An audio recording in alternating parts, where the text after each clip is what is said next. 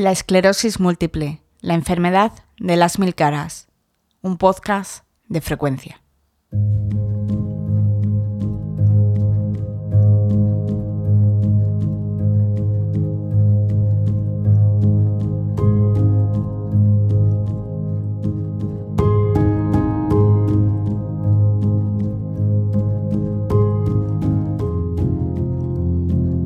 Primera cara, ¿qué me está pasando?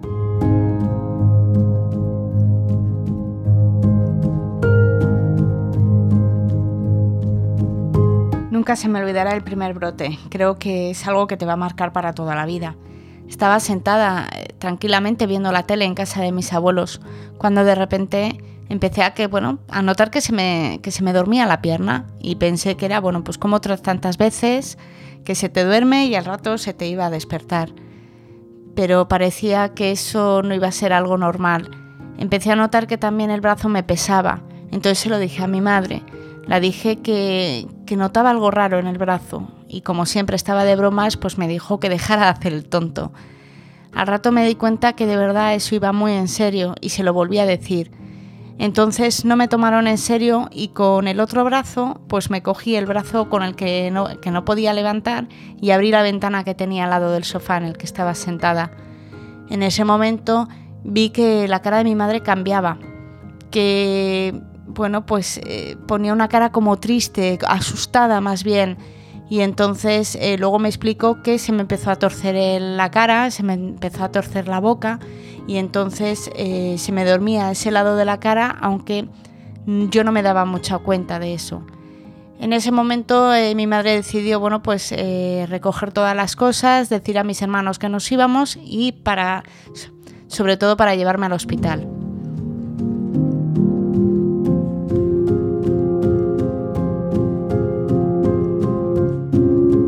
Llegamos al hospital y la verdad que era una cría de 18 años asustada, no sabía lo que me estaba pasando, solo sabía que, bueno, pues que no se me despertaba la pierna y el brazo y empezaba yo a hacer preguntas porque nadie me decía nada.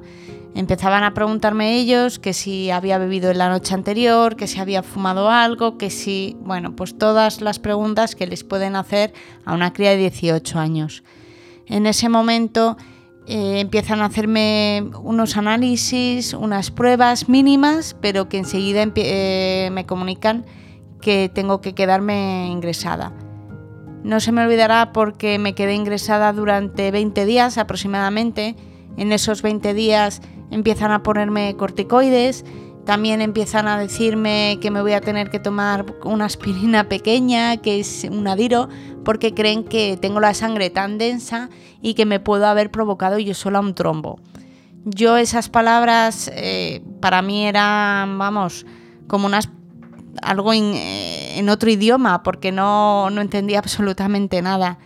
Entonces, eh, bueno, pues que si resonancias y empiezan a tener una especie de dudas eh, sobre una enfermedad que es muy extraña, que todavía no se conoce y para ello me tienen que hacer una prueba eh, muy especial que se llama una punción lumbar. Esa punción lumbar, yo en ese momento pues dije que sí, claro, que no había problema y vamos, sin pensar, sin imaginarme lo que podía llegar a ser esa prueba. Tengo que decir que el médico fue espectacular, que bueno, fue una prueba que yo tenía mucho miedo, pero que, que bueno, me ayudaron bastante.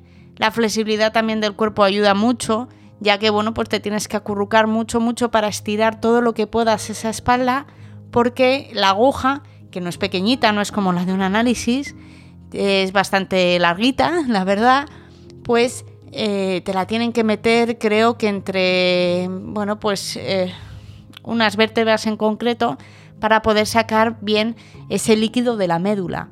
Eh, después de que tengas, después de que te hagan esa prueba, tienes que estar durante 12 horas pues en horizontal para que ese líquido se vuelva otra vez a estabilizar. si no, bueno, pues luego te pueden, dicen que te puede doler la cabeza, que tienes que tener pues mucho cuidado. Fueron pasando los días y me dicen que bueno, pues que esas pruebas las tienen que mandar a Barcelona y que tardan un mes aproximadamente en darme los resultados. Entonces, bueno, yo me voy a casa, eh, ya había empezado a responder ante los corticoides, ya me levantaba, ya volvía a ser yo la, misma de siempre. Y entonces, eh, bueno, pues llega el colegio, bueno, yo tenía exámenes, la verdad, en septiembre, y mi madre me dice que, bueno, que vaya, que tengo que ir antes de tiempo eh, ese día a los exámenes porque la profesora tiene que hablar conmigo. mi madre no quería que fuese a la consulta, le daba miedo que me dieran los resultados y yo, ante el desconocimiento, pues dije que vale, que fuera ella, que no, vamos, que no le dé importancia.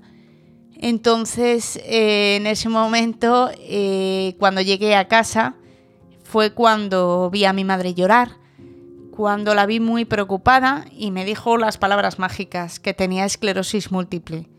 Para mí eso, la verdad, pues fue como que me hubiera dicho otra cosa, no lo conocía, no sabía nada pero claro, empezó a decirme eh, que la esclerosis múltiple, que era una enfermedad degenerativa, eh, que había muy pocos casos eh, donde yo vivía, que normalmente la gente se quedaba en una silla de ruedas, que pues todas las cosas que se decían hace 23 años y que de verdad pues que ahora han cambiado muchísimo, hay muchísimos más apoyos y pues en, que te quedan en shock, ¿vale? Lo único que también tengo que decir que eh, yo creo que gracias a esos 18 añines que yo tenía, eh, creo que borré en ese momento de, mi cabeza que yo tenía esclerosis y decidí seguir con la vida que llevaba. Sí que es verdad que eh, fue cuando empecé a decir que me había pasado algo en la selectividad, en esos exámenes anteriores, en los que yo no podía controlar el bolígrafo, eh, se me caía, eh, me pasaba algo en la mano, pero yo pensaba que eran de los nervios. Entonces, claro, vas como sumando ciertos detalles de tu vida que crees, vamos, que les pasas por alto, que crees que son de los nervios y que en realidad pues tienen una respuesta que en mi caso se llama esclerosis múltiple.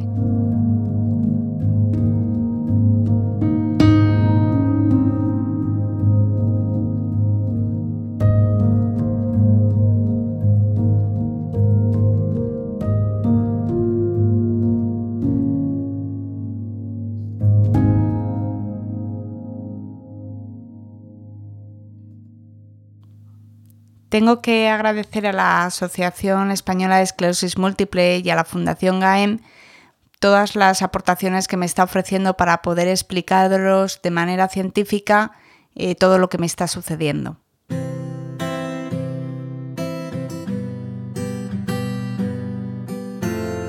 Una bombilla funciona gracias a un cable que hace llegar la corriente eléctrica hasta ella. Si el cable está pelado, la corriente no llega bien y la bombilla se enciende de manera irregular. En las personas, los cables serían las fibras nerviosas que van desde el cerebro al resto del cuerpo, recibiendo y enviando órdenes. Caminar, ver, hablar. Cuando la mielina que cubre los axones de las neuronas está dañada, el mensaje no llega bien. Esto es lo que sucede en las personas con esclerosis múltiple. Comparte. Está en tu mano que este mensaje encienda muchas bombillas.